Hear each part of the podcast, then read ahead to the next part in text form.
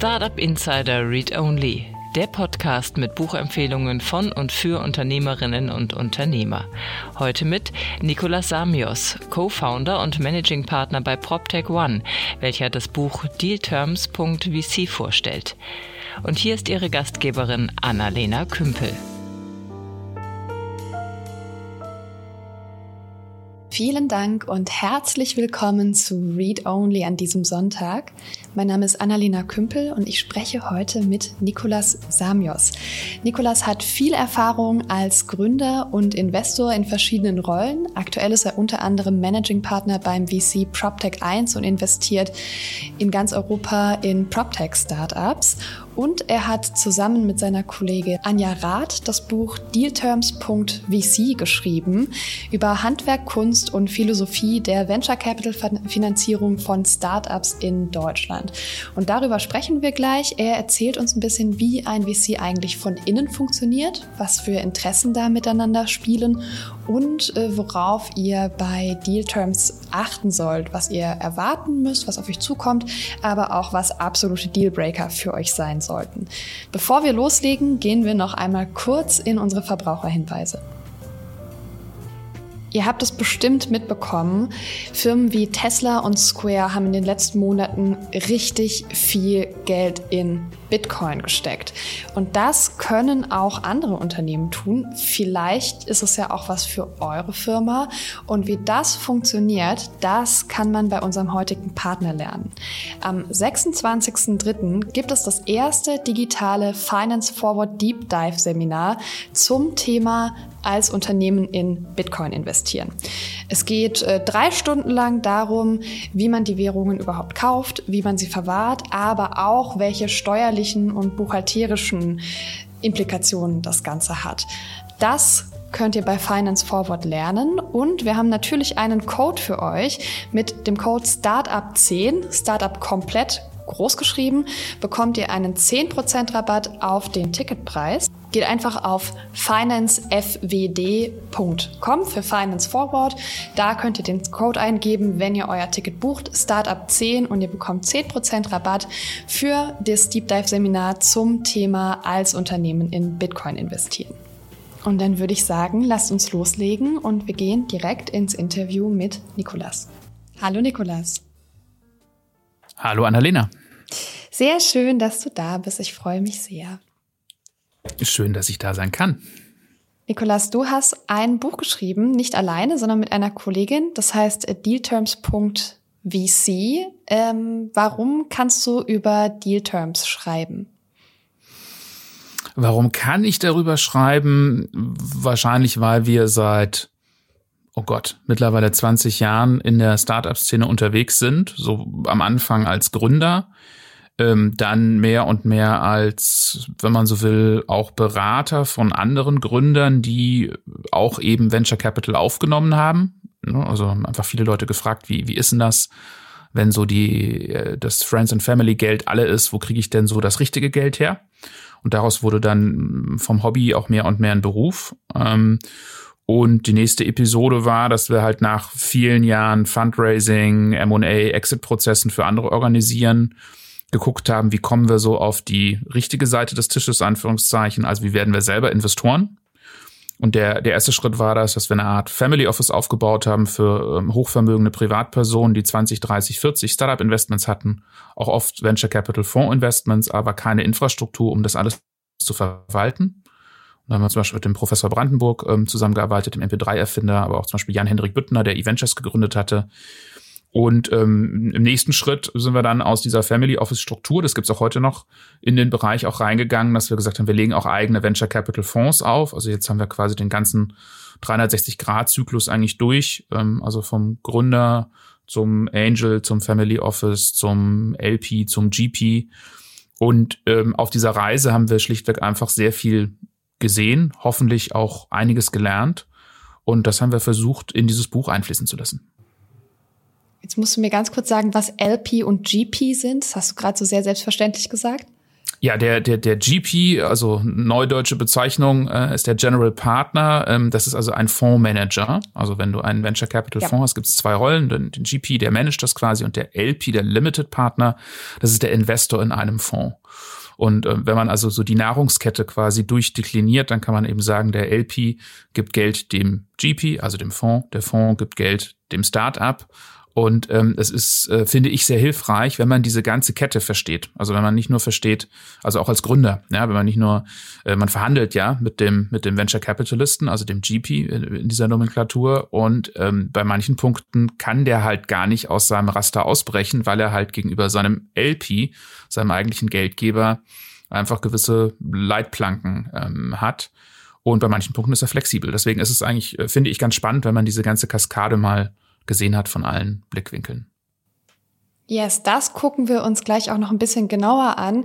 Vorher ähm, fände ich noch ganz spannend, ein bisschen mehr darüber zu erfahren, wer du bist und was du so gemacht hast und im Moment so machst. Vielleicht kannst du da mal ein paar Sätze zu sagen.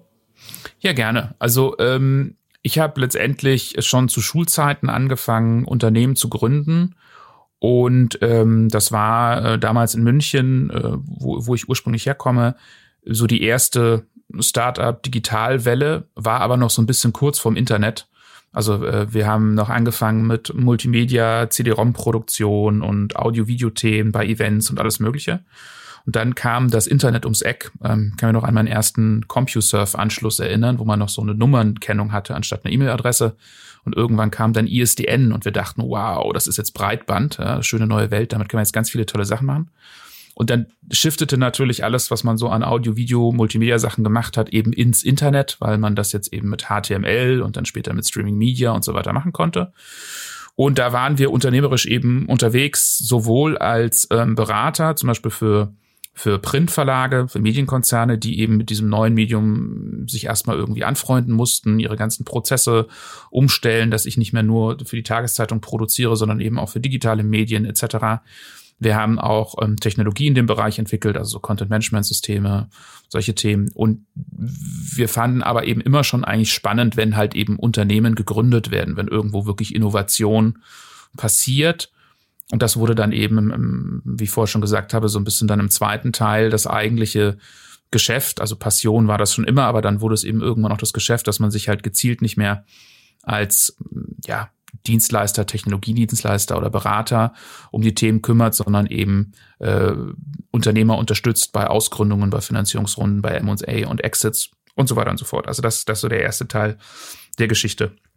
Heute ähm, ist es so, dass ich ähm, äh, im Wesentlichen auch eben einen Fonds manage, also als Venture Capitalist selber unterwegs bin. Das Ding heißt PropTech One. Das ist äh, einer der ersten europäischen äh, VCs, der sich nur um das Thema PropTech und Construction Tech kümmert, also Digitalisierung der Immobilienwirtschaft. Das ist aus unserer Sicht ein logisches nächstes Thema, nachdem jetzt man, sag ich mal, zum Beispiel das Thema Fintech ja schon ein bisschen besser kennt aus den letzten Jahren.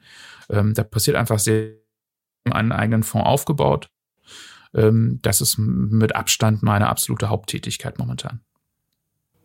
Okay, genau, ansonsten vielleicht gut. darüber. Du sagst es. Ja.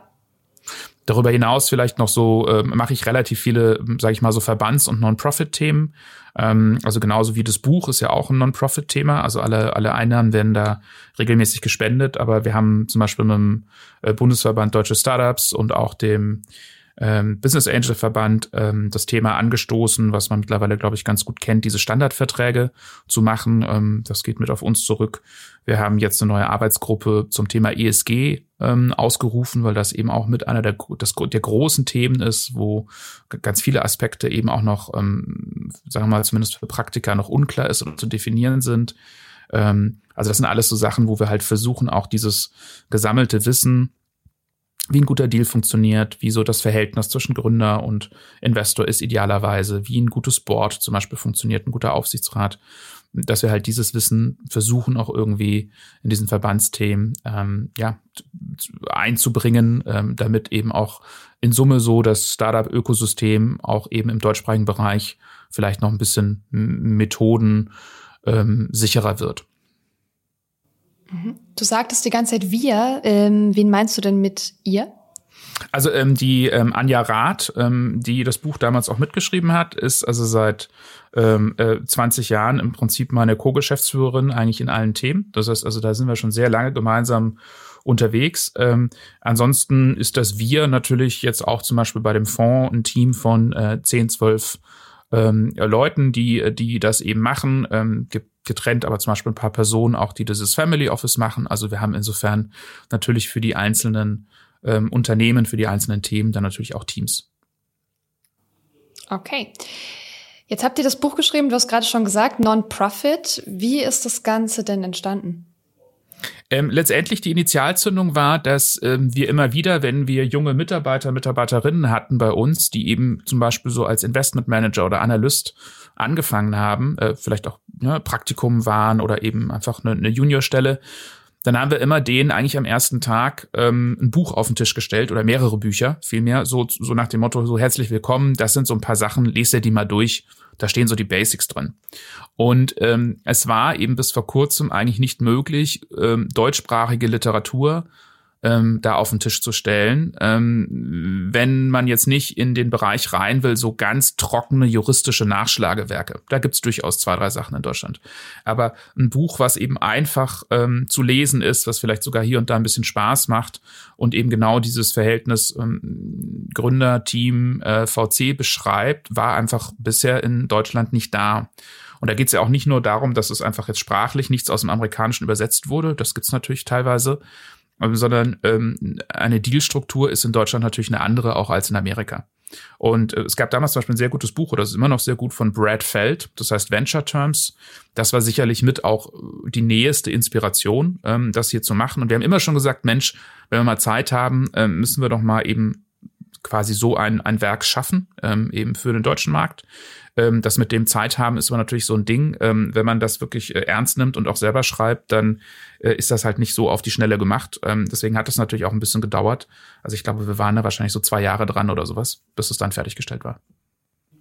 Okay, das ist tatsächlich ein bisschen Zeit. Du hast gesagt, äh, neun Kolleginnen und Kollegen habt es auf den Tisch gestellt. Ist es denn hauptsächlich für die VC-Seite oder ist es auch was für Gründerinnen und Gründer? Also wir haben uns eigentlich Mühe gegeben, ähm, wirklich alle Blickwinkel da abzubilden, weil auch ähm, wir selber ja gar nicht so richtig sagen können, sind wir jetzt VCs, sind wir Gründer, sind wir Business Angels. Ja, irgendwie sind wir alles, entweder zeitgleich oder zumindest waren wir es über die verschiedenen Lebensabschnitte äh, verteilt. Und ähm, auch zum Beispiel, wenn wir jetzt in diesen Verbandsthemen unterwegs sind, geht es uns auch nicht darum, jetzt Lobby zu machen, nur für die VCs oder nur für die Gründer, weil das Ökosystem funktioniert nur, wenn alle, alle miteinander quasi gut äh, harmonisch zusammenspielen. Und ähm, ich glaube, ich hoffe, dass uns das gelungen ist. Also wir haben zumindest viel Feedbacks eben auch von Gründern bekommen, die gesagt haben, Mensch, klasse, hätte ich das Buch schon irgendwie zwei, drei Jahre vorher gehabt, hätte ich vielleicht irgendwelche Fehler bei einer Finanzierungsrunde vermieden oder ähnliches. Genauso wie es auch zum Beispiel für, für Business Angel ähm, sicherlich hilfreich ist. Es gibt ja viele Business Angel oder sage ich mal immer noch zu wenig Business Angel, aber die Zahl steigt zum Glück. Und ähm, die, die haben zwar Business-Erfahrung in der Regel aus ihrem Kerngeschäft, was sie viele Jahre gemacht haben. Aber vielleicht haben sie eben noch nicht die Erfahrung, die ein, sag ich jetzt mal, ein Christian Vollmann hat zum Beispiel, der eben 50, 60 Beteiligungen hat und weiß ich nicht was, 200 wahrscheinlich schon gemacht hat in seinem Leben. Und, und einfach diese Essenz wollten wir eben hier reinpacken und eben hoffentlich möglichst vielen Leuten mitgeben. Ähm, wie gesagt, aber das Ganze eben auch in einer einfach lesbaren Form. Ich habe mal gerade ganz kurz nichts gesagt. Ich komme sofort wieder. Ich stelle fest, dass meine ähm, meine Büromitbewohner nämlich nebendran Tischtennis spielen. Und äh, das ist ganz schön laut. Ich äh, fürchte, dass ich das nämlich sonst auf der Aufnahme habe. Ich hoffe, der Teil bleibt drin. Ich wieder Tischtennis gespielt in der Berliner Szene. Gutes Zeichen. Ja, das tut mir fast ein bisschen leid. Äh, jetzt habe ich, äh, hab ich die Jungs da rausgeschmissen. Aber sie dürfen gleich weiterspielen. Ja, ja. Passiert. So, sehr schön. Dann lass uns einfach mal in das Thema reingehen. Du hast ja vorhin schon damit angefangen. Es ist ganz spannend äh, zu verstehen, wie funktioniert so ein VC eigentlich von innen. Man sieht es ja von außen nicht, sondern man weiß, es gibt da irgendwie jemand, mit dem man verhandelt. Und ich weiß, für viele Gründerinnen und Gründer ist es durchaus auch frustrierend, diese Verhandlungen zu führen. Vielleicht nimmst du uns da mal ein bisschen mit. Wie sieht das Ganze von innen aus? Was sind die Grenzen, die du vorhin angesprochen hast, die äh, die Verhandlungspartnerinnen und Partner da haben? Ja, also ich glaube, also der Versuch, das jetzt ne, in kurzer Form darzustellen, weil das eben abendfüllendes Thema ist. Ähm, ein Venture Capitalist gibt Eigenkapital, also Geld, was voll haftet, Risikokapital und hat eben nicht wie eine Bank Sicherheiten. Ne? Deswegen kriegt der Gründer, die Gründerin in der Regel ja auch von der Bank kein Geld, weil sie eben keine Sicherheiten hat, die sie verpfänden kann. Dann vereinfacht gesagt, kriegst von der Bank nur Geld, wenn du es schon hast. Ne? Aber das macht natürlich keinen wirklichen Sinn. Der VC muss also hier ins Risiko steigen und dazu muss er zum einen natürlich ähm, eine Investmentthese entwickeln, die von starkem Wachstum geprägt ist, weil das ist eben Hochrisikokapital. Also er muss vereinfacht sehen, dass ähm, er, sagen wir mal, Faktor 10 sein Geld wieder rauskriegt aus dem Thema. Deswegen muss er, muss der Businessplan, muss die Technik, muss die Skalierung ähm, wirklich viel hergeben. Und auf der anderen Seite muss er sich natürlich absichern für alle Fälle, wo dieses tolle Ergebnis ähm, nicht so von selber eintritt, ne? weil die allerwenigsten Deals sind ja so, dass man einmal zum Notar geht, irgendwie eine Million überweist und dann ist nach drei Jahren Börsengang oder Exit an Google. Ähm, die allermeisten Fälle haben eben viele Ups und Downs im, im Lebenszyklus. Ähm, viele Themen klappen auch nicht oder werden zu einem schlechten Preis am Schluss verkauft. Und sehr, sehr viel der ganzen Verhandlungen und der ganzen Vertragswerke und des ganzen, wenn man so will, Frameworks, wie dann eben auch Zusammenarbeit nach dem Investment funktioniert, sind eben natürlich auch geprägt ähm, aufgrund von diesem Thema, wie, wie verarbeite ich dieses Risiko? Weil der VC investiert mehrheitlich fremdes Geld. Der hat zwar in der Regel auch ein bisschen eigenes Geld in dem Topf, aber ähm, dessen Job ist es ja auch Geld eben von fremden Dritten einzusammeln und zu investieren. Also muss er auch mit einer gewissen Sorgfaltspflicht eben mit einem gewissen Framework arbeiten. Und da, da, dadurch durch dieses, wenn man will, Spannungsverhältnis entsteht die Notwendigkeit, eben auch relativ längliche Verträge abzuschließen, die oft auch für junge Gründerteams erstmal erschlagend wirken. Deswegen haben wir auch im hinteren Teil des äh, Buches ein komplettes Vertragswerk drin und ähm, äh, diskutieren das auch so Absatz für Absatz, dass man einfach mal sich selber so ein bisschen aufschlauen kann, vielleicht bevor man zum ersten Mal in so eine Verhandlung reingeht. Und ähm, Insofern, ja, mu muss man das also verstehen, dass da eben äh, gewisse Aspekte auch kein wenn man so will, böser, ähm, äh, sadistischer Wille des VCs sind, wenn er das da reinschreibt. Also zum Beispiel, dass Gründer Anteile zurückgeben müssen, wenn sie ausscheiden aus der Firma, sondern dass das einfach inhärent sinnvoll ist, um die Firma weiterzuführen und noch zum Erfolg zu führen, weil nur auf dieser Prämisse kann eben jemand investieren.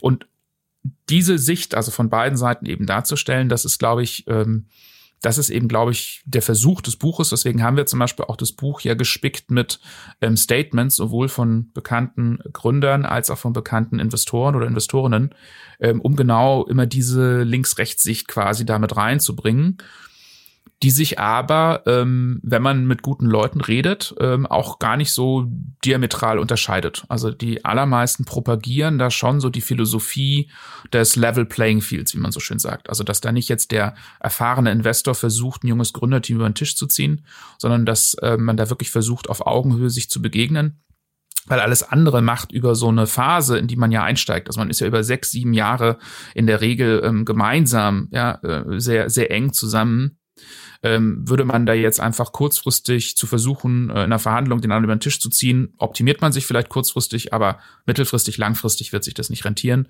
wird einfach die Beziehung drunter leiden und das Ergebnis deswegen auch schlechter sein. Deswegen ist das so mit der Teil, der vielleicht uns sogar am wichtigsten war an dem Buch, also neben dieser praktischen Anleitung, wie sieht so ein Vertrag aus, ja, wie tickt ein VC intern, wie muss der da seine Entscheidung quasi berechnen oder freigeben, auch dieser fast schon philosophische Teil, dass wir eben auch so ein bisschen sagen, nee, es ist eigentlich eine, ja, ein Beziehungsroman, hat mal ein Freund von mir gesagt, den wir da geschrieben haben, der eben darstellen soll, dass ähm, am Ende des Tages auch dieses ganze Juristische zum Beispiel gar nicht so viel bringt, wenn eben das Zusammenspiel zwischen den handelnden Personen nicht mehr vertrauensvoll klappt, dann ähm, äh, wird einfach das Investment schiefgehen, wird die Firma nichts werden und da kann man sich danach irgendwie verklagen, was aber auch sehr selten passiert zum Glück in der Branche. Ähm, also auch dieses, dieses, ja, wenn man so will, dieses Zwischenmenschliche ist einfach ein ganz wichtiges Thema hier. Wie oft funktioniert das denn? Weil jetzt habt ihr Statements, aber ihr habt natürlich Statements ähm, von Menschen in eurem Buch, die schon sehr erfolgreich sind. Das heißt, es sind die, die, ich, ich sage mal in Anführungszeichen, auch Glück gehabt haben mit den Beziehungen zu ihren Investoren beziehungsweise den Beziehungen zu ihren Gründerinnen und Gründern, mit denen Sie arbeiten. Ja, das sind ja immer die Leute, bei denen es geklappt hat, die man dann am Ende in diesen Statements sieht. Ist es, wie oft funktioniert es und wie oft geht's schief? Also zum einen glaube ich, dass die, dass die meisten Personen, die hier auch interviewt wurden, ähm, ja nicht nonstop ein quasi Glücksabo gebucht hatten, sondern dass die eben auch viele Investments oder Projekte, wo sie eben als, als Gründerteam dran waren, äh, auch schon gescheitert sind oder halb gescheitert oder ähnliches. Und ich glaube auch natürlich dieses, diese Erkenntnis aus vielen Fällen, das ist ja eigentlich das Interessante. Also wenn du jetzt mit jemandem redest, der genau ein Ding gemacht hat und das hat jetzt zufällig, wie du schon sagst, perfekt funktioniert, ja, dann ist das natürlich irgendwie wenig repräsentativ und dann lernt man auch wenig draus. Also gerade aus den Sachen, die nicht gut funktionieren, lernt man eigentlich meistens äh, das Interessanteste. Ne? Also gerade wenn es auch mal knirscht ja, im Verhältnis, merkt man ja auch erst, ähm, ne, funktioniert also sowohl dieses soziale Framework als auch dieses juristische Framework. Deswegen, also nur über über über ähm, Success Stories quasi zu reden, finde ich auch einfach zu zu zu langweilig, ja, zu eindimensional. Ähm, nichtsdestotrotz ist es so, dass ähm, weil du ja gefragt hast, wie oft funktioniert das denn? Ähm, ähm, wenn jetzt ein VC ein Portfolio macht von 10, 20 Investments aus einem Fonds, um also eine typische Größenordnung zu nennen, dann geht der natürlich davon aus, dass er da drin zwei, drei Firmen hat, die richtig gut funktionieren, also wo er mathematisch ausgedrückt, sage ich mal, Faktor 10, 20, 30 sein Geld zurückbekommt. Er geht davon aus, dass es dann so ein Mittelfeld gibt an ähm, 5, 6, 7, 10 Firmen, die so lala laufen. Da kriegt er vielleicht Faktor 2, 3 sein Geld zurück. Und dann gibt's aber natürlich auch 5, 6, 7 Firmen, die komplett scheitern oder wo er vielleicht in so einem so einem Notverkauf, ja, Neudeutsch Fire Sale, vielleicht noch sein Geld zurückkriegt oder 50 Cent pro investiertem Euro zurückkriegt. Also statistisch ist da in so einem Portfolio alles drin. Ja, und das ist die normale Arbeitsrealität. Ne? Also der Investor beschäftigt sich ja auch den ganzen Tag mit seinem Portfolio, mit seinem gesamten Portfolio und nicht nur mit den zwei Firmen, die jetzt super gut laufen. Vielleicht beschäftigt er sich sogar mit denen am wenigsten, weil die laufen eben super gut. Da muss er eben auch keine Zeit reinstecken. Ne? Also ein, ähm, ein, ein, Bekannter von mir hat das mal so als Triage bezeichnet, ne? wo du quasi sagst, ähm, Begriff, der uns jetzt leider ja ähm, durch Corona nochmal äh, sehr präsent geworden ist, aber wo du ja im Prinzip sagst, die Firmen, die durchkommen, um die musst du dich eigentlich nicht kümmern und die Firmen, die auf keinen Fall durchkommen und die darfst du dich auch nicht kümmern. Du musst eigentlich deine Zeit dann darauf fokussieren, auf das Mittelfeld, wo du eben vielleicht auch noch einen Unterschied machen kannst als Investor. Ja, also deswegen ist diese ganze Lehre, wenn man so will, das ganze Handwerk ist schon geprägt davon, dass du eben nicht, meiner Meinung nach, nicht einfach jetzt nur 20 so einen Streuschuss machst, 20 Lose kaufst und eben hoffst, ein Hauptgewinn ist dabei. Das, das mag es hier und da mal geben. Das hat man so in den 80ern als Spray and Pray äh, bezeichnet. Sondern ich glaube, gute Investorenmethodik ähm, beruht eben darauf, dass du eben zum Beispiel auch, wie gerade gesagt, mit diesem Mittelfeld dann doch sehr intensiv arbeitest, äh, um eben doch äh, einfach eine Firma da noch zum Erfolg zu bringen oder halt Transfer-Know-how einzubringen, was du vielleicht als Investor schon hast aus anderen Fällen, das Gründerteam vielleicht aber nicht, weil es halt nun mal noch nie, keine Ahnung, 100 Leute ähm, angestellt, gemanagt hat, große Finanzierungsrunden gemacht hat, M&A gemacht hat, äh, Auslandsniederlassungen aufgebaut, was auch immer. Ja, da kann eben dann auch ein guter Investor unterstützen. Der kann helfen, Erfahrung zu übertragen. Vielleicht fangen wir mal von, von vorne an. Ich äh, habe gegründet, also als Beispiel, ähm, ich habe angefangen, das läuft irgendwie alles ganz erfolgreich, jetzt möchte ich gerne wachsen und dafür brauche ich Geld. Wann ist Venture Capital wirklich was für mich? Wann bin ich ein guter VC-Case?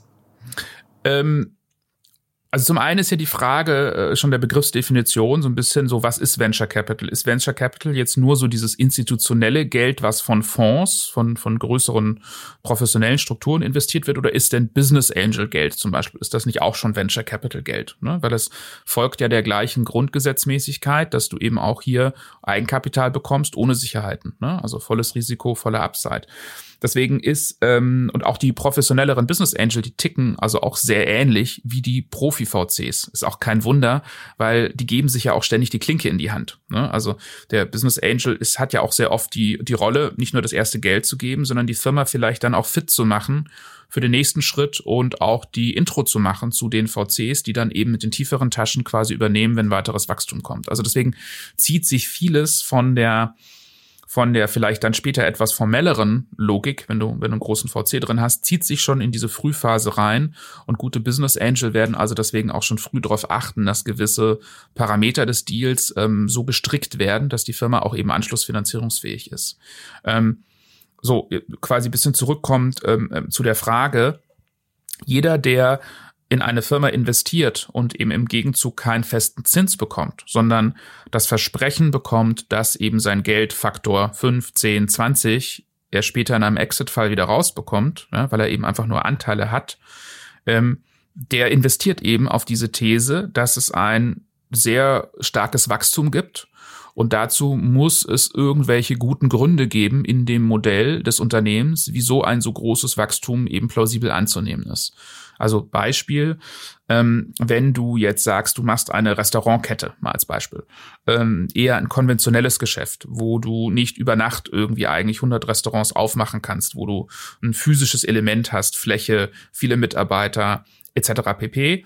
So, dann wird das tendenziell wahrscheinlich kein Venture Capital Case sein, ja, es sei denn, du machst irgendwie eine Franchise-Geschichte oder sowas, wo du sagst, du kümmerst dich gar nicht um die Physik, sondern das kann theoretisch weltweit skalieren. Oder nehmen wir mal jetzt dieses, dieses abgegriffene Beispiel, ja, du, du machst es eben wie Deliveroo oder Delivery Hero oder ähnliches, die eben sagen, nee, nee, wir sind eben hochskalierbar, weil wir bauen auf den ganzen Restaurants auf, die es schon gibt. Ne? Also wir sind größtes Restaurant, ohne eine einzige Küche zu besitzen.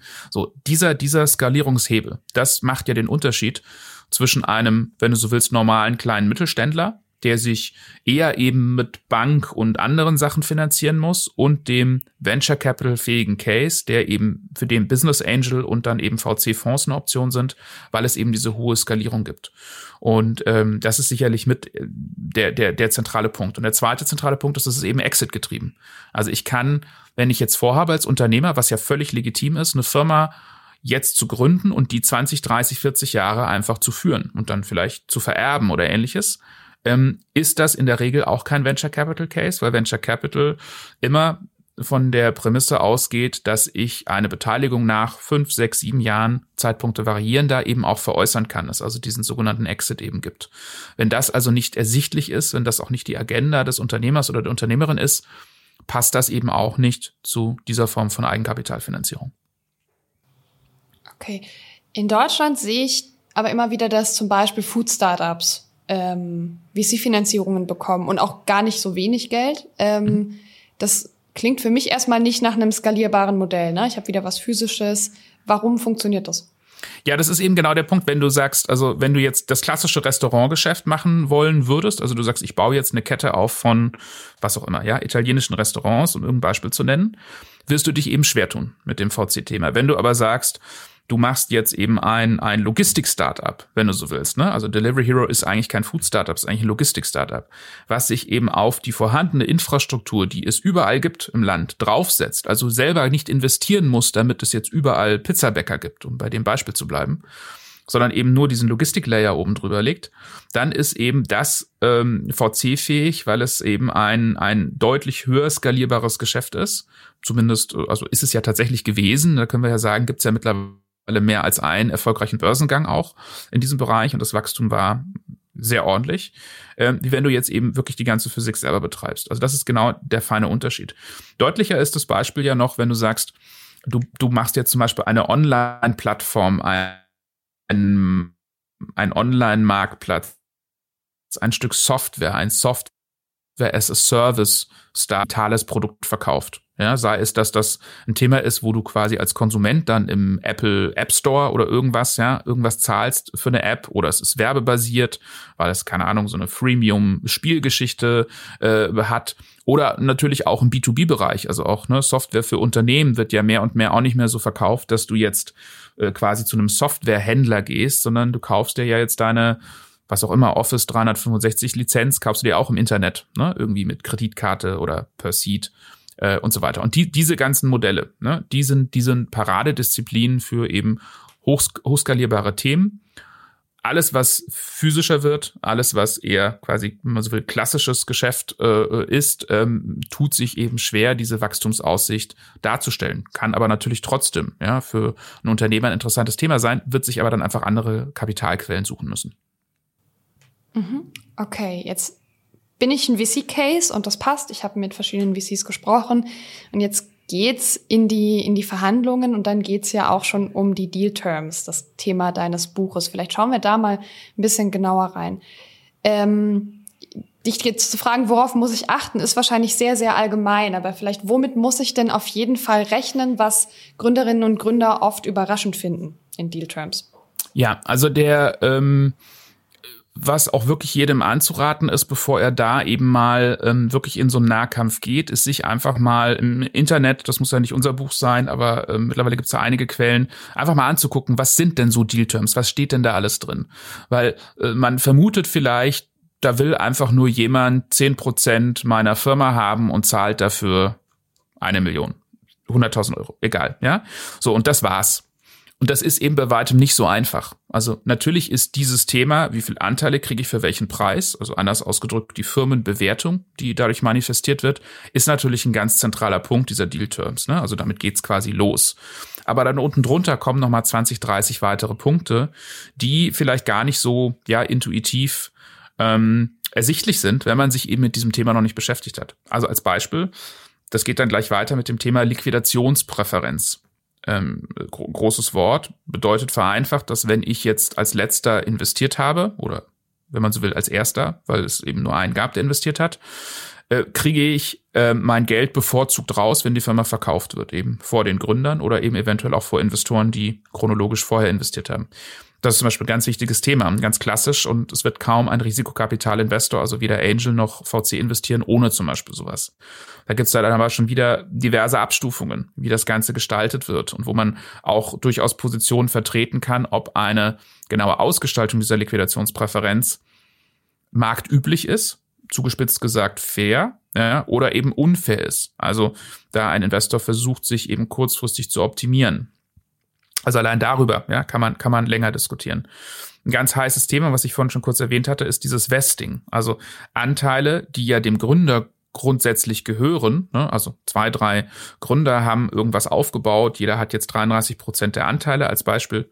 Und dann kommt jemand dazu, und der kriegt irgendwie ähm, äh, ein Viertel der Anteile und dann haben quasi vier Parteien 25 Prozent, um mal so ein Beispiel zu machen dann sagt der, der jetzt diese 25 Prozent für zum Beispiel eine Million ähm, ähm, Investment bekommen hat, der sagt, dass diese drei anderen, denen ja 75 Prozent gehören, dass die einen guten Teil ihrer Anteile, 100 Prozent, 50 Prozent, 70 Prozent, was auch immer, bereitstellen müssen, wenn einer von denen die nächsten Jahre aussteigt aus der Firma, also sein Geschäftsführungsmandat niederlegt oder sogar noch krasser quasi gefeuert wird aus irgendeinem Grund. Dann soll der Anteile hergeben. Dann sagt also der Gründer oder die Gründerin erstmal, du bist doch bescheuert, das sind doch meine Anteile. Ich habe doch die Firma gegründet. Ich habe vielleicht ja auch schon zwei Jahre Zeit und Geld da reingesteckt. Aber der Investor sagt, naja, ich investiere ja hier bei einem Firmenwert von als Beispiel 10 Millionen Euro. Das ist ein Zukunftsfirmenwert. Dieser Firmenwert wird nur eintreten, wenn ihr drei Gründer, Gründerinnen hier ähm, volle Kanone die nächsten Jahre irgendwie arbeitet. Wenn da einer von euch rausbricht, wird quasi der Firmenwert in Frage gestellt. Ne, Nummer eins, deswegen müssen wir das machen. Viel wichtiger ist aber, wir brauchen Ersatz. Die Firma braucht quasi ein Replacement, ein, ein, eine weitere Person und die wird wahrscheinlich eben auch nicht einsteigen nur für ein Gehalt oder das wird zu teuer sein, sondern die wird auch Anteile haben wollen. Also muss jemand, der aussteigt, Anteile frei machen für einen, der wieder einsteigt alleine diese Diskussion, ja, ist, ähm, wenn man das nicht verstanden hat, warum das gemacht wird, warum das eben sinnvoll ist, auch um eine Firma zu schützen, auch um die Gründer untereinander zu schützen, ja, weil für die Gründer ist es ja auch hochproblematisch, wenn von dreien, die sich seit zehn Jahren kennen, immer beste Freunde waren, einer rausbricht, ja, und dann der aber quasi mitverdienen will, aber die anderen, ja, quasi arbeiten 80 Stunden die Woche. Das funktioniert irgendwie auch nicht gut. Ähm, alleine dieses Thema ähm, ne, kann hochemotional sein. Das kann man falsch verstehen als der will mich jetzt enteignen und so weiter. Aber eben eine gewisse Ausgestaltung davon ist A, absolut üblich. Insofern eigentlich auch fair, weil sie eben den Schutz der Firma und auch den Schutz der anderen Parteien in den Vordergrund stellt und nicht die Optimierung eines einzelnen Investors. Ne? Und jetzt könnten wir noch mal zehn andere Themen finden, die vielleicht ähm, jetzt nicht ganz so ähm, krass heiß diskutiert werden, wie jetzt zum Beispiel dieses Founder-Vesting. Aber diese ganzen Sachen ähm, ähm, sind eben, gehören mit zu diesen Deal-Terms dazu, ja, also stehen vielleicht schon in einem Termsheet, also in der kurzen Version, stehen aber auf jeden Fall in dem langen Beteiligungsvertrag. Und ich muss mich also als Gründer, Gründerin auf jeden Fall vorher damit beschäftigen, weil wenn das zum ersten Mal auf mich einprasselt und ich davon noch gar keine Ahnung habe, wird es mich irgendwie erschlagen. Ja, dann werde ich da auch einfach keinen, keinen guten Job oder machen oder nicht souverän durchkommen. Ähm, und es gibt eben von jeder von diesen typischen Klauseln einfach 100 verschiedene Ausgestaltungsvarianten. Und die Frage ist also vielmehr, welche Variante ne, ist eben fair, auf welches Thema einigt man sich und das muss man eben verstehen. Und das ist ähm, natürlich auch niemandem geholfen, wenn jetzt vielleicht der Verhandlungsgegner, mal böse gesagt, jetzt einem erklärt, du, ich mache die Deals seit 20 Jahren immer so und das ist totaler Standard. Ne? Und es gibt halt keine Webseite, auf der steht, das sind die Standard-Deal-Terms. Ne? Und das ist auch mit einer der, der Motive gewesen, für das Buch zu schreiben, dass wir eben sagen, ja, was ist denn so ein Standard-Deal? Was ist denn typisch? Was ist denn, viele reden von Plain Vanilla. Was sind denn so die Standard-Terms, auf die man sich eben guten Gewissens einlassen kann? Was ist quasi fair? Und das können wir natürlich jetzt auch nicht definieren, ne? aber wir können eben eine, eine Interpretation davon geben, und eben teilweise auch in diesen, in diesen Verbandsprojekten, die ich vorher erwähnt hatte, eben versuchen, das auch noch weiter auszugestalten, so dass man sagt, okay, wenn man ungefähr näherungsweise, ja, das so macht, wie es da beschrieben ist, dann muss ich zumindest nicht das schlechte Gefühl haben, dass mich hier einer unlauter über den Tisch zieht. Mhm. Wie lange kann denn so eine Verhandlung dauern und wie viel kann und darf ich als Gründerin, als Gründer da auch nachverhandeln? Der Hintergrund ist so ein bisschen, dass ich weiß, viele Gründerinnen und Gründer fühlen sich in einer schwächeren Verhandlungsposition, weil sie brauchen Geld, um ihr Unternehmen weiterzuführen und haben wirklich meistens sehr, sehr viel gearbeitet, um irgendwie ähm, in diese Investorentermine reinzukommen, überhaupt in diese Verhandlung zu kommen. Wie viel Verhandlungsspielraum habe ich da als ja. Gründungsteam? Also es ist, ähm, erstmal ist es so, dass äh, man erstmal quasi Gründern und Gründerinnen ähm, Mut machen sollte, weil ihre Verhandlungsposition ist oftmals viel stärker, als sie vielleicht glauben. Ähm, dieser Eindruck mag vielleicht entstehen, weil der Gegenüber hat eben schon 20 Jahre Erfahrung in der Verhandlung. Ne? Und der hat vielleicht noch einen schlecht gelaunten Anwalt dabei, der irgendwie da auch noch mal irgendwie bedrohlich auftritt oder sowas. Aber am Ende des Tages kann der Investor ja nichts machen ohne den Gründer, ohne die Gründerin. Ja? Äh, es ist sein Job, da als Beifahrer einzusteigen, nicht als Fahrer. Er kann die Firma auch nicht selber gründen. Er ist total angewiesen darauf, dass er mit dem Gründer, der Gründerin über viele, viele Jahre erfolgreich zusammenarbeitet. Für den Investor ist es quasi ein Weltuntergang, wenn auch dieses Verhältnis so stark kaputt geht, dass man sich auch irgendwann trennt zum Beispiel. Ja, das ist wirklich ein Desaster. Deswegen also erstmal darf man also deswegen nicht ähm, unterschätzen, wie stark eigentlich die Position ist von Gründern und Gründerinnen. Ähm, wenn es richtig gut läuft, entsteht auch richtiger Wettbewerb. Ja, also Teams, die, ähm, die quasi einen guten Job machen, die die Traktion haben, wie man so schön sagt, und die es eben auch schaffen, mit mehreren Investoren zeitgleich zu sprechen, können sich in der Regel ja auch aussuchen, von welchem Investor sie das Geld nehmen. Ähm, es gibt durchaus Situationen, wo es wirklich dann eben die Investoren sich gegenseitig auf die Füße treten es fast schon sowas wie ein Wettbieten gibt. Das gibt es zum Glück nicht so oft, weil das wäre auch schlecht für den Markt, ja, wenn es dann überhitzte Preise gibt. Aber ähm, deswegen darf man das nicht immer nur so einseitig quasi ähm, als ähm, der eine ist dem anderen unterlegen darstellen. Ähm, so, ähm, Nichtsdestotrotz, quasi jetzt zurück zu der, zu der eigentlichen Frage. Es gibt eben aus meiner Sicht gewisse handwerklich sinnvolle Terms in diesem ganzen Framework. Ähm, die muss man äh, verstehen und da diskutiert man dann über die, die nuancierte Ausgestaltung. Was aber keinen großen Sinn macht, ist, dass man eben über die Regel an sich diskutiert. Also, ich, ich gebe dir mal ein schönes Beispiel, wo man das vielleicht sieht. In diesen Verträgen wird immer drinstehen, dass natürlich die Gründer, Gründerinnen nichts anderes tun sollen, als diese Firma nach vorne bringen. Ne? Also es gibt insofern Wettbewerbsverbote oder äh, das, was man unternehmerische Fokussierung nennt. Das geht sogar noch weiter als Wettbewerb. Da steht dann sinngemäß drin, ja, äh, äh, Gründerperson X hat seine ganze Arbeitszeit dieser Firma zu widmen, Punkt. Ja, und soll eben nichts nebenher machen. Und wenn er noch was nebenher macht, soll er bitte vorher fragen. Wenn man jetzt bei einer solchen Regelung, die total üblich ist, anfängt groß zu verhandeln, sagt natürlich der Gegenüber, ach so, du willst gar keinen Fokus legen auf diese Firma. Warum denn nicht? Ja, bist, bist du selber skeptisch, dass das ein Erfolg wird? Willst du deswegen zweigleisig fahren? Was machst denn du sonst noch so?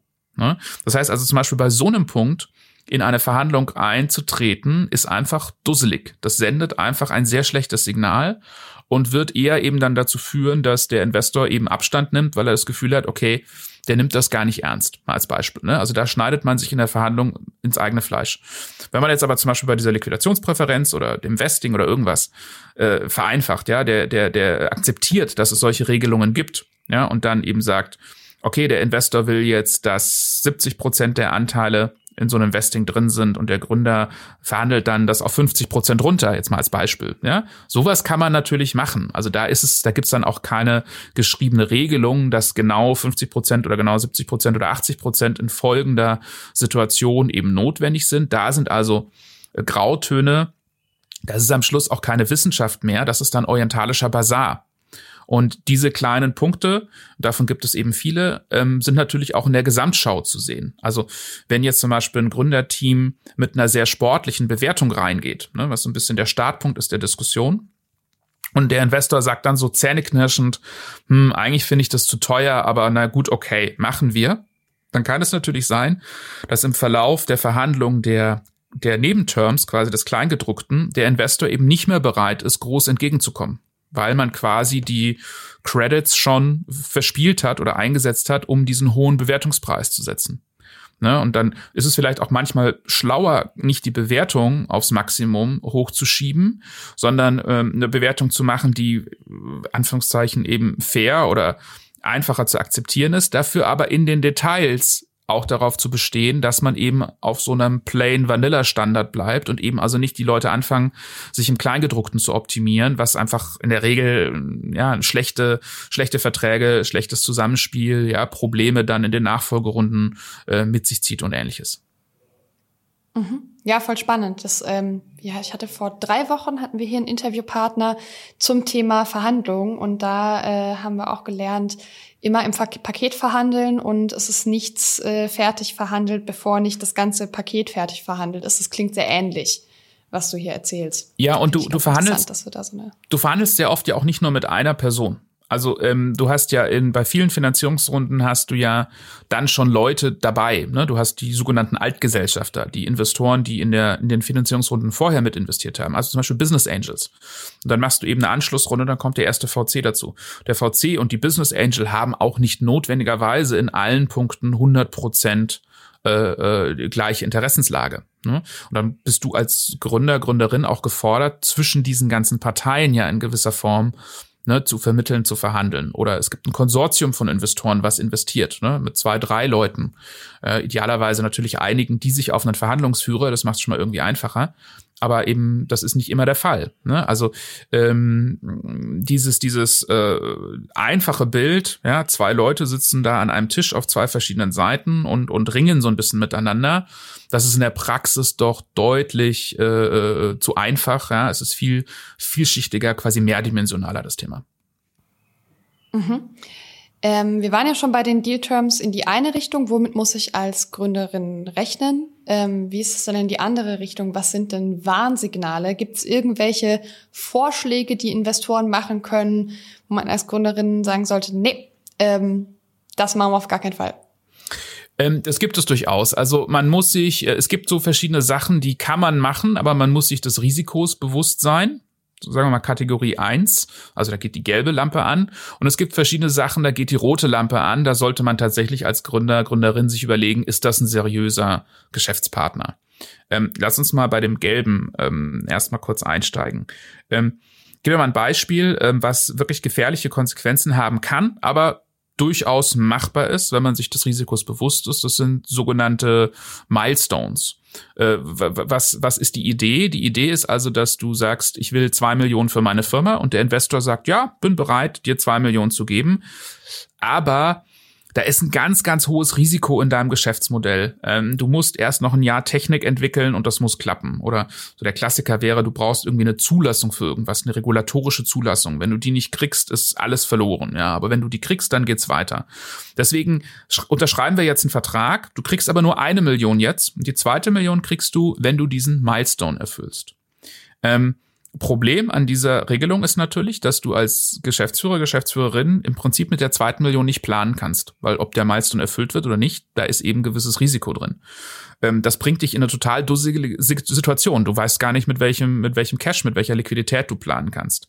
Ähm, richtig unangenehm wird's dann, wenn du diesen Milestone nicht erreichst oder wenn man sich streitet darüber, ob der Milestone erreicht wurde, weil er vielleicht nicht so ein binärer Milestone ist, den man ganz einfach feststellen kann, sondern irgendwas, was man interpretieren kann dann verhandelst du in einer Situation mit dem Investor, der dich quasi im Griff hat, weil er vertraglich nicht zahlen muss oder sich auf den Standpunkt stellt, er zahlt nicht, äh, brauchst aber dringend genau diese Kohle. Dann hat der natürlich einen echt unfairen Hebel und kann möglicherweise sein Deal eben nochmal kräftig nachoptimieren. Deswegen muss man eben bei solchen Situationen, ne, Zahlungen in meistens in Tranchen, muss man also sehr genau rein, reinschauen, muss sich sehr bewusst sein, was das bedeutet. Und ähm, so jetzt kann man pauschal sagen, vermeidet sowas, ja, dann ist das, ist das Problem eben weg. Aber auch hier, wie gesagt, wäre das äh, zu einfach, ja, äh, als, als pauschale, pauschale Richtung. Es kann durchaus Konstellationen geben, wie ich gerade schon gesagt hatte, dieses, ich brauche zum Beispiel eine regulatorische Freigabe für irgendwas, wo solche Dealkonstruktionen eben auch üblich sind. Ne? Also das wäre so ein Beispiel für gelbe Lampe. Heißt noch nicht, dass der Investor unseriös ist, aber ist ein Thema mit einem erhöhten Risiko. Wann geht die rote Lampe an? Die geht sicherlich dann an, wenn zum Beispiel ein Investor ähm, äh, äh, gleich Mehrheiten will. Also die, die Idee ähm, dass dieses gesunden Miteinanders, ähm, die basiert auf dem, dem der Grundannahme, dass die Gründer, Gründerinnen wirklich über fünf, sechs, sieben, zehn, zwölf Jahre diese Firma äh, zum Erfolg führen, mit, mit, mit vollem Herzblut, mit vollem Elan dabei sind, bis es eben irgendwann gemeinsam Exit gibt. Und das funktioniert eben nur, wenn es ganz langfristig einen Interessensgleichlauf gibt. Ähm, deswegen wird ein geschulter Investor wird immer darauf achten, dass er nicht zu viele Anteile quasi von den Gründern, Gründerinnen wegnimmt. Ja, also das ist eigentlich paradox, weil zum einen will der natürlich viele Anteile, weil dann hat er eine bessere Rendite. Zum anderen sagt er aber, mh, hm, wenn dieses Verhältnis jetzt in, ins Kippen kommt, also wenn ich jetzt zum Beispiel sehr früh, wenn die Gründer, Gründerinnen sehr früh die Mehrheit verlieren und nur noch mit der Minderheit in der eigenen Firma beteiligt sind und dann kommt noch eine zweite, dritte, vierte Finanzierungsrunde, dann gehst du eigentlich davon aus, in der Regel, dass die, dass der Cap Table, sagt man, also die die ähm, der Gesellschafter ähm, die Gesellschaftertabelle quasi so schwach ist, äh, dass die Gründer Gründerinnen so wenig Anteile haben, dass die Firma zunehmend auch schwieriger finanzierbar wird, weil eben gute Investoren antizipieren, Gründer Gründerinnen haben wenig Anteile, das ist gleich schlecht. Ja, das heißt also, da, da sieht man schon, das ist eben wie sie ein bisschen paradox. Also jemand, der auch ein Investor, der vielleicht noch unerfahren ist, der also versucht, alles richtig zu machen, weil er weil er eben seinem Chef zeigen will, hey, guck mal, ich habe das ganz toll verhandelt, ich habe extra viele Anteile für uns rausgeholt, macht hier auch in gewisser Form vielleicht was falsch. Ähm, und die Gründer machen eben in gewisser Form auch was falsch, wenn sie dem nachgeben, weil das ist, die Grundprämisse muss sein, dass die Gründer, Gründerinnen so lange wie möglich möglichst viele Anteile eben behalten. Mhm. Klar, man möchte ja gerne seine eigene Firma vorantreiben. Über das hinaus, was wir jetzt besprochen haben, gibt es noch irgendwas, was du im Kopf hast, wo du sagst, das sollten Gründerinnen und Gründer auf jeden Fall noch beachten? Ja, da gibt's natürlich äh, unendlich viele Themen, ähm, aber lass mal gucken, was, was man jetzt noch rausgreifen äh, kann. Ähm, also was ich glaube, was äh, ein Thema ist, was auch mehr und mehr ähm, Bedeutung hat, was ja auch gerade politisch nochmal heiß diskutiert wird, ist das Thema Mitarbeiterbeteiligung. Das heißt, ähm, idealerweise ist natürlich ein, wenn du so willst, modernes Startup oder ein modernes Unternehmen allgemein gehört jetzt nicht nur dem Gründungsteam, also zwei, drei Leuten, die da von ganz von Anfang an dabei waren, sondern gehört natürlich im Prinzip allen Personen, die eben einen wesentlichen Mehrwert schaffen, damit das Unternehmen zum Erfolg kommt. Das heißt, es können also auch 10 oder 20 oder 50 Eigentümer sein. Idealerweise haben die eben alle ein Incentive, es besteht Interessensgleichlauf, ähm, dieses Unternehmen zum Erfolg zu bringen und auch eben möglicherweise zu verkaufen oder es so profitabel zu stellen, dass ich als Gesellschafter auch eine schöne Dividende, eine Gewinnausschüttung bekomme. Und dazu muss ich eben mehr als diese ersten zwei, drei äh, Gründer, Gründerinnen ähm, am Cap Table, am Kapital der Firma beteiligen. Und diese Strukturen sind leider in Deutschland extrem ähm, bürokratisch, ähm, im Wesentlichen, weil wir ein, ein Steuerregime haben, was ähm, äh, total schizophren hier eben agiert, weil es im Prinzip sagt, wenn ich jetzt einem Mitarbeiter Anteile einräume an meiner Firma, also Mal wieder irgendein Beispiel. Die Firma ist gerade auf 10 Millionen bewertet worden, ähm, äh, weil es eben eine Finanzierungsrunde gab. Ein VC kam dazu. Ähm, das heißt, das steht irgendwo auf dem Papier, Firma ist 10 Millionen wert. Einen anderen Wert quasi gibt's nicht, weil es gibt ja keine Börse. Äh, und ich sage jetzt, okay, 10% der Anteile gebe ich jetzt an meine Mitarbeiter, dann sind diese 10% rechnerisch eine Million wert. Dann bedeutet es, dass die deutsche Steuer sagt, in dem Zeitpunkt der Einräumung dieser Anteile ist also ein geldwerter Vorteil entstanden von einer Million. Im Prinzip so, wie wenn ich eine Million Lohn gezahlt hätte. Vereinfacht gesagt 500.000 Euro Steuerlast, die dann entsteht. Diese 500.000 Euro will das Finanzamt auch haben. Die wollen jetzt Cash. Problem, es gibt kein Cash, weil die Mitarbeiter kriegen ja nur Anteile auf dem Papier. Die werden ja dadurch jetzt nicht reich. Ja? Die Hoffnung ist ja, dass sie in fünf, sechs, sieben Jahren in einem Verkaufsfall dann Geld bekommen für diese Anteile. Das heißt, diese, diese Sofortbesteuerung auf Englisch Dry Income ist ein riesen Webfehler im, im, im deutschen Steuersystem und ähm, wird mühsam seit Jahren ähm, verhandelt, dass das irgendwie besser wird. Es gibt jetzt einen Gesetzesentwurf, der äh, leider, leider, leider auch wieder handwerklich so viele Fehler hat, dass der dieses Problem eben nicht löst. Hoffentlich äh, wird das dieses Jahr alles noch besser. Nichtsdestotrotz gibt es aber quasi Workarounds, etablierte Lösungen, wie man als als äh, Geschäftsführerteam seine Mitarbeiter eben beteiligen kann, ohne dass diese Steuer sofort anfällt. Das ist aber alles eben, weil es eben steuerlich ne, aufwendig ist, weil ich lange Verträge brauche. Kein Thema, was man mal so schnell irgendwie zwischen zwölf und Mittag machen kann. Ne? Deswegen ist das mit auch ein Thema, wo ich sagen würde, da sollte man sich frühzeitig auch mit äh, überlegen, ähm, wie baut man so ein Framework ein. Mittlerweile gibt es auch dazu äh, Musterverträge. Wir haben auch in, dem, in der Webseite vom Buch ähm, Musterverträge dafür äh, reingestellt. Und von den Verbänden gibt es mittlerweile auch Themen. Und ich glaube, ein solches Thema sollte man sich einfach frühzeitig äh, mit überlegen ähm, nicht nur um seinen Mitarbeitern was Gutes zu tun, sondern es wird zunehmend auch einfach als Recruiting-Tool notwendig werden. Also wenn ich dann einen äh, VP of something äh, rekruten will, der also in einer Führungsposition äh, zum Unternehmen später dazukommt, um eben das Team zu ergänzen, wird der wahrscheinlich davon ausgehen, besonders wenn er einen internationalen Background hat, dass er eben zwei, drei, vier Prozent oder was auch immer, je nach, je nach Status der Firma, Anteile am Unternehmen oder eben Optionen eingeräumt bekommt. Wenn ich das nicht einräumen kann, ja, als Startup werde ich mich schwer tun, diese Leute überhaupt anstellen zu können, weil es dem nicht unbedingt darum geht, ob der jetzt 10.000 Euro mehr oder weniger Gehalt im Jahr hat, sondern ob er eben an dieser an dem Equity, wie man so schön sagt, also am Kapital, an den Anteilen eben mitbeteiligt wird, um, wenn die Firma wirklich erfolgreich ist, eben auch mit einem schönen Profit nach Hause zu gehen. Ne? Also deswegen, also dieses Thema, glaube ich, sollte einfach ähm, jeder in seinen Baukasten mit drin haben, egal wiederum auch eben, ob es äh, von der Gründerseite gesehen wird oder eben zum Beispiel auch von der Business Angel Seite, die eben auch mehr und mehr darauf achten, dass sowas schon sehr früh ähm, eingezogen wird. Sehr schön, danke dir. Du hast es gerade schon gesagt, die Website zum Buch, es gibt äh, dealterms.vc auch im Internet. Und da habt ihr ähm, viele Musterverträge und so hochgeladen, wo man sich das auch alles mal anschauen und sich informieren kann, korrekt? Absolut, genau. Und wir hatten zum Beispiel auch die ganzen Interviews, die wir damals gemacht haben, in der langen Version ähm, auf Soundcloud gestellt. Die findet man also auch über diese Webseite. Ähm, wer da eben mal reinhören will, ähm, ich fand das äh, super spannend, eben so mit 20, 30 der der wichtigsten äh, Investoren, aber eben auch Seriengründer zu sprechen, was eben genauso deren ja Philosophie und Sicht auf dieses Thema ist. Ähm, also das, das finde ich auch äh, sehr inspirierend, wer da ein bisschen Zeit hat. Genau, ansonsten hoffen wir eben, dass diese, diese Verträge und eben auch diese Projekte, die wir dann den Verbänden gemacht haben, dass die einfach auch vielen in der Praxis helfen, ähm, weil, äh, wie gesagt, jetzt zum Beispiel das Thema Mitarbeiterbeteiligung, wenn ich da zu einem Steuerberater oder Anwalt gehe, der davon keine Ahnung hat, stellt er mir 30.000 Euro in Rechnung und das, was rauskommt, ist noch nicht mal gut. Ne? Und da kann ich natürlich einfach jetzt auf gewisse Standards aufsetzen, die halt schon in vielen, vielen Projekten ähm, verwendet wurden. Und dieser Mustervertrag ist halt erstmal kostenlos. Ne? Ich brauche zwar sicherlich immer noch vielleicht einen Steuerberater oder einen Anwalt, um das vielleicht ein bisschen anzupassen, ähm, aber ähm, ich spare da Zeit und Geld und die Qualität nimmt zu für alle. Mhm. Hast du noch was, was du zum Abschluss an unsere Hörerinnen und Hörer weitergeben möchtest? das ist jetzt die äh, 100 Milliarden ähm, Euro Frage.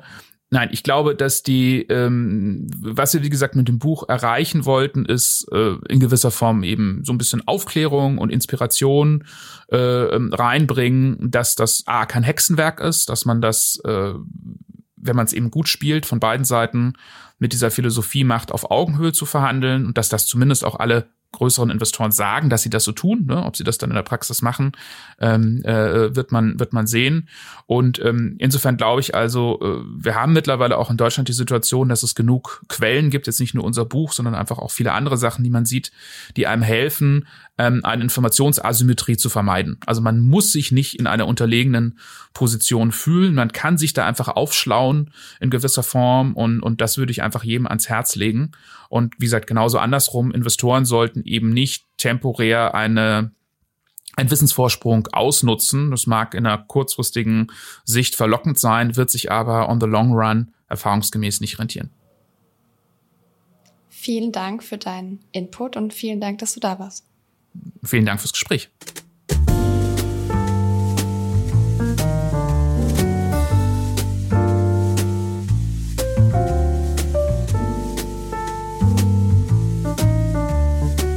Das Buch Dealterms.vc von Nicolas Samios umfasst 377 Seiten und ist für 39,90 Euro im lokalen Buchhandel oder auf www.dealterms.vc erhältlich.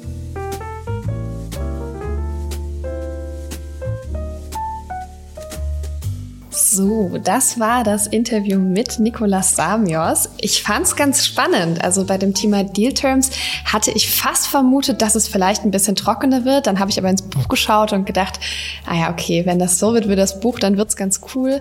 Und es ist wirklich, wirklich schön, dass Menschen, die so viel Erfahrung haben wie Nicolas, so ein Buch auf den Markt bringen, diese Website an den Start bringen, dealterms.vc und damit der Szene ganz viel geben, mit dem sie sich informieren kann und so ihr Wissen und ihre Erfahrung weitergeben, damit alle Gründerinnen und Gründer davon profitieren können. Nächste Woche darf ich hier mit Sandra Schubert sprechen und auch das wird ganz spannend. Sandra ist Verkaufstrainerin und auch Speakerin in dem Bereich und sie hat eine Methode entwickelt, die heißt Happy Sales und es geht darum, locker und leicht zu verkaufen und ich bin mit Lesen noch nicht ganz durch, aber mein Eindruck ist, dass das eine Art zu verkaufen ist, die auch viel aufs Brandbuilding einzahlt, was ja für Startups auch super wichtig ist. Darüber werde ich kommende Woche mit ihr sprechen. Ich werde sie natürlich auch wieder ausfragen und eine Menge Tipps für euch rausholen. Deshalb seid auf jeden Fall wieder dabei. Ich freue mich, wenn wir uns wieder hören. Habt bis dahin eine schöne Woche und bis nächsten Sonntag. Tschüss.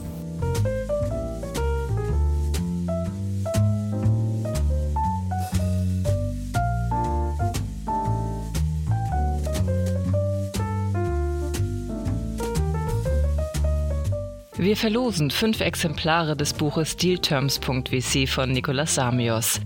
Zum Teilnehmen einfach eine E-Mail mit dem Betreff Gewinnspiel und dem Wunschbuch an gewinnspiel at startup-insider.com schreiben. Das war die 19. Folge von Startup Insider Read Only, dem Podcast mit Buchempfehlungen von und für Unternehmerinnen und Unternehmer. Nächste Woche zu Gast Sandra Schubert, Expertin im Verkauf, welche das Buch Happy Sales mit Motivation und Organisation zum Erfolg im Verkauf vorstellt. Alle weiteren Informationen zu diesem und allen weiteren Podcasts von Startup Insider erhält man auf www.startupinsider.de.